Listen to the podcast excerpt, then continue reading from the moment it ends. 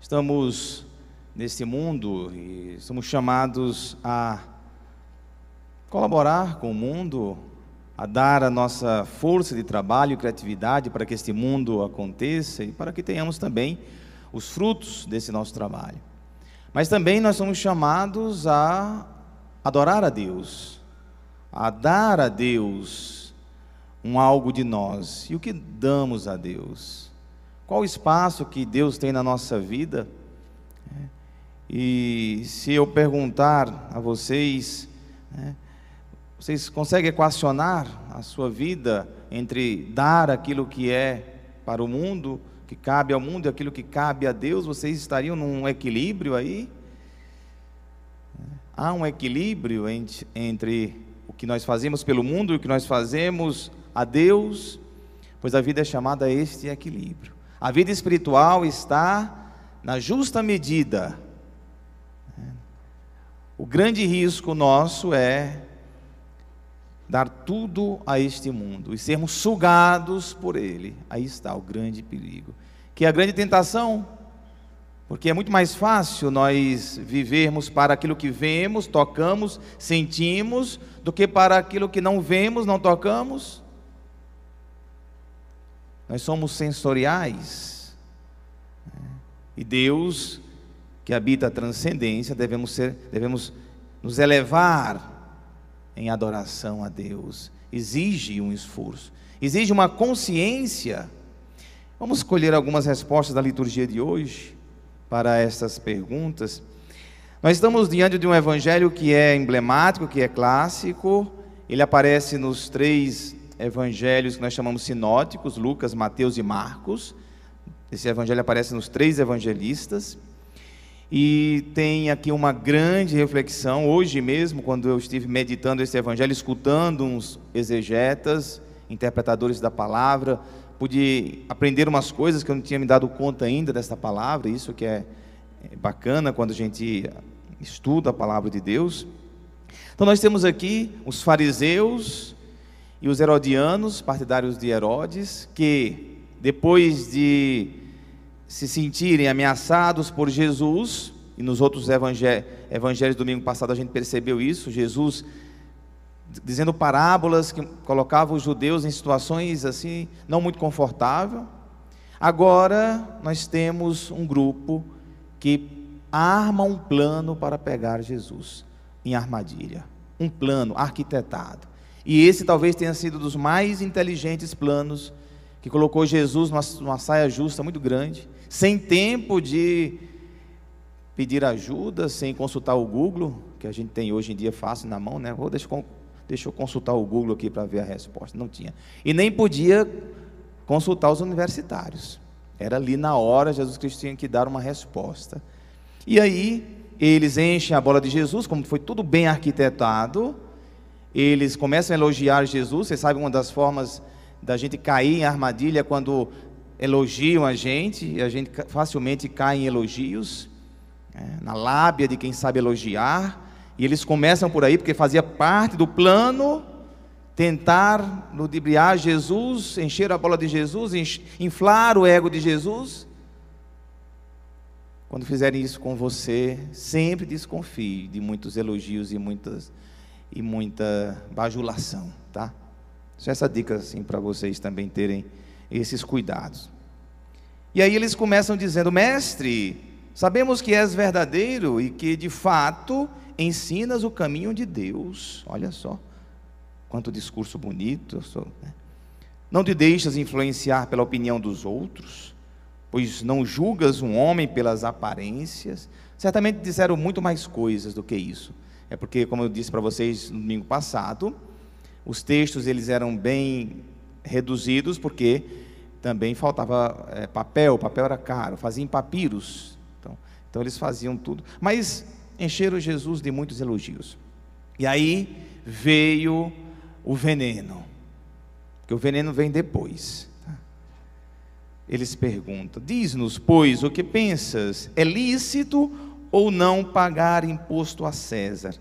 Tão bem arquitetada esta pergunta que qualquer uma das respostas colocaria Jesus em, em maus lençóis. Qualquer uma das respostas comprometeria Jesus muito.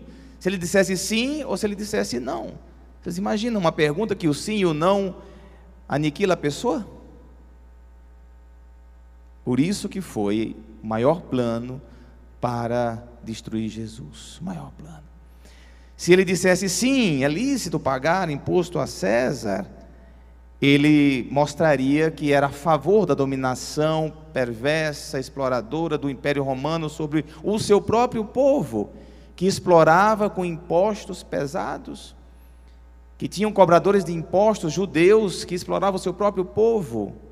Se ele dissesse isso, né, estaria mostrando que estava de acordo com aquela dominação. E se ele dissesse não, não é lícito pagar imposto, ele poderia ser preso como contraventor, um agitador, um revolucionário, alguém que estimulava o povo à desordem. Né? Seria, é, e esse era o motivo, inclusive, para a morte de Cruz, né? ser um revolucionário.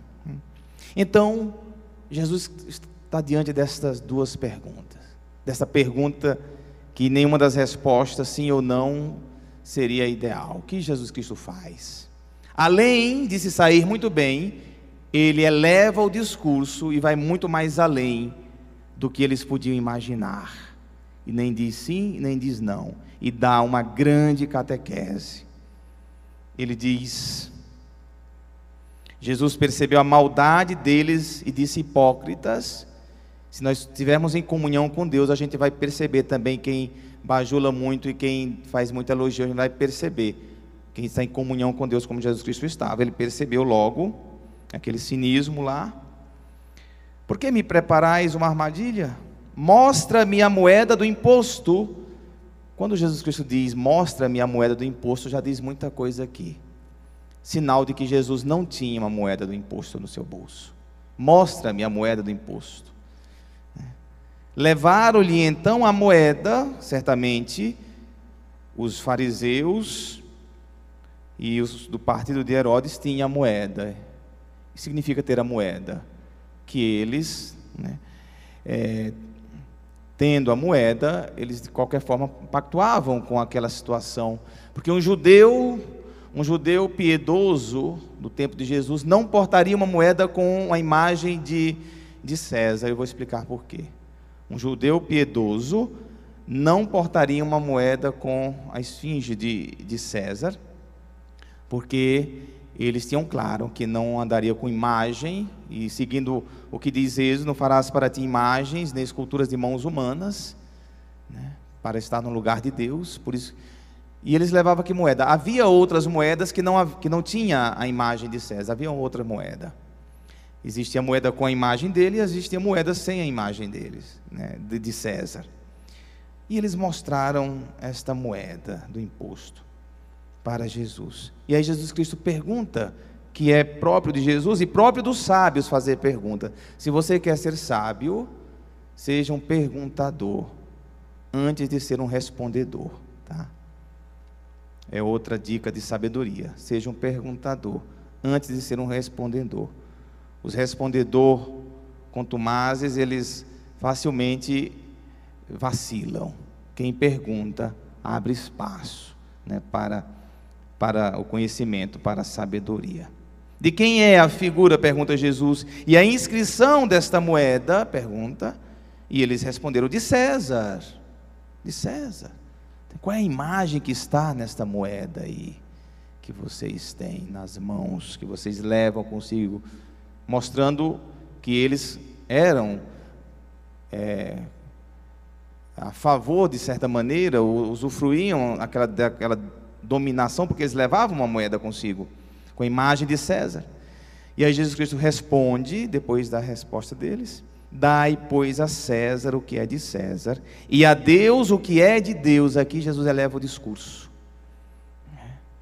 Atenção, vocês lembram que o que diz a palavra, como né, fazendo aqui já uma interpretação do que poderia estar por trás dessa resposta de Jesus, não farás para ti imagem nem escultura com mãos humanas, não tentarás o Senhor, porque há um único Senhor. O imperador, ele tinha em si esse desejo de ser divino, de ser como Deus, ou de ser Deus. Ele queria que, fosse, que ele fosse cultuado como Deus, cultuado como Deus. Por isso as imagens, por isso que ele era alguém da parte de Deus. E aí, Jesus Cristo diz: dai a César o que é de, de César, como querendo dizer, se César tem alguma coisa, dá a ele. Se nessa imagem tem, se nessa moeda tem imagem de César, pois dê a César o que é de César. Mas dê a Deus o que é de Deus. Porque tem algo em nós que não devemos dar a ninguém deste mundo, nem a nenhuma criatura, nenhuma coisa e nenhuma pessoa, só a Deus, que é o nosso poder de adoração, de louvor. Nós nascemos com dentro de nós, na nossa alma, uma sede de Deus, que, que essa sede só é saciada quando louvamos, quando adoramos a Deus. Esse louvor essa adoração só a Deus, o único Senhor, e a ninguém mais deste mundo, a ninguém mais, de forma nenhuma. Diz aqui também a primeira leitura do profeta Isaías, que é interessante, quando fala de Ciro, chamado de ungido, aquele que liberta o povo de Israel, que não era um israelita, que o povo né, aclamou Ciro, mas o profeta Isaías lembra. Né, eu sou o Senhor, não existe outro. Fora de mim não há Deus. Não há Deus. Que fora de mim outro não existe. Eu sou o Senhor, não há outro. E os judeus tinham plena consciência disso. Era disso que Jesus Cristo estava falando. Então, queridos irmãos e irmãs, nós temos dentro de nós esse poder que deve ser dado só a Deus, que é o de adorar.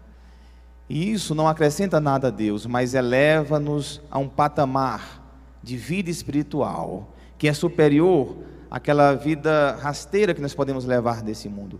Se você não tem um justo equilíbrio, se você não consegue dar a Deus o que é de Deus, ao mundo aquilo que é do mundo, né? nosso trabalho, nossa criatividade, aquilo que a gente pode fazer. Mas o, o que adoece espiritualmente uma pessoa? É dar tudo a este mundo o seu poder de adoração dado a uma pessoa quando se vive a possessividade, quando se coloca alguém acima de Deus, isso acontece muito, sobretudo em tempos de carências. Quando se coloca gurus no lugar de Deus. Né? Quando se coloca o dinheiro, as coisas no lugar de Deus, você toda a, sua energia de adorar o único Senhor, você coloca, emprega nas coisas que são passageiras, pessoas são passageiras, coisas são passageiras, são perecíveis, transitórias, não ficará pedra sobre pedra. Então, imagina, você colocar tudo aquilo que você tem de melhor só nas coisas do mundo, que passa, ou em lugares, pessoas, lugares, coisas. E o que fazer então? Busquem todos os dias dizer quem é o único Senhor da sua vida na sua oração, você deve dizer assim: Senhor, Tu és um meu único Senhor, meu único Deus, não há outro Deus fora de mim. Façam isso, é um exercício. Você tem que lembrar a você mesmo quem é o seu único Deus. Uma das coisas que faço na minha, na minha oração pessoal e em casa tenho a alegria de ter uma capela dentro de casa, de diante do Santíssimo dizer: Senhor, Tu és o meu único Senhor, não há um outro Deus fora de Ti. E aí eu preciso dizer isso. Ou então é, é necessário ter um, pelo menos uma vez na semana, um momento de, de adoração. Ir, ir numa, numa capela, numa igreja, adorar o Senhor. Porque se você não presta adoração a Deus, você fará isso a um outro. Porque nós temos esse poder de adorar. Nós temos esta, este, essa inclinação natural por adorar. Mas se não adoramos a Deus, vamos adorar o outro um outro ou uma outra coisa. Aqui nós temos uma capela do Santíssimo, 24 horas, sobre 24 horas para adoração. Para adoração, de chegar e dizer: Senhor, estou aqui para te adorar. E assim, você abre espaço na sua vida para Deus, você dá a Deus a sua vida, porque você é a imagem e semelhança de Deus, em você tem a imagem de Deus, naquela moeda tinha a imagem de César Em você tem a imagem de Deus, você é a imagem e semelhança de Deus. Então, se em você tem a imagem de Deus, você tem que dar a Deus o melhor de você, o seu louvor, a sua adoração. Gente, isso é libertador. Isso não é só uma questão de, ah, eu vou fazer porque o padre está dizendo. Não. Você adora a Deus porque isso é libertador. Ao passo que você adora a Deus, você não será presa fácil de nenhuma coisa. Você não será possuído por nada deste mundo. E nós somos possuídos facilmente por tristezas. Somos possuídos muitas vezes por elogios. Somos possuídos por vaidades. Somos possuídos por o que dizem de nós. Às vezes te absorve, você perde um dia inteiro pensando o que disseram de mim, o que falaram de mim, ou sobre elogios, sobre uma série de coisas. Quando não se adora a Deus, se abre espaço para ser possuído pelo mundo.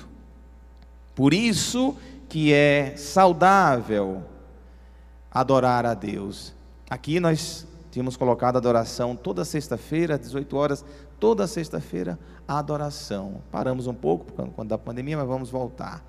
Temos adoração de toda a primeira sexta-feira do mês. Temos adoração a segunda terça-feira do mês. E deve ser uma prática nossa adorar. E não façam isso porque isso agrada a Deus. Ah, eu vou adorar porque agrada a Deus. Esqueçam isso. Esqueçam. Tá? Deus não precisa não, tá? Deus não precisa da sua adoração não. Deus é Deus. Deus é completo em si. Nós é que precisamos adorá-lo.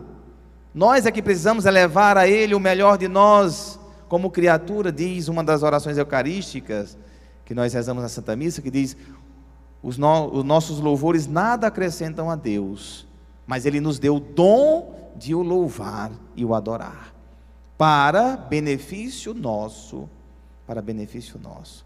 É libertador ser um adorador. Seja um adorador.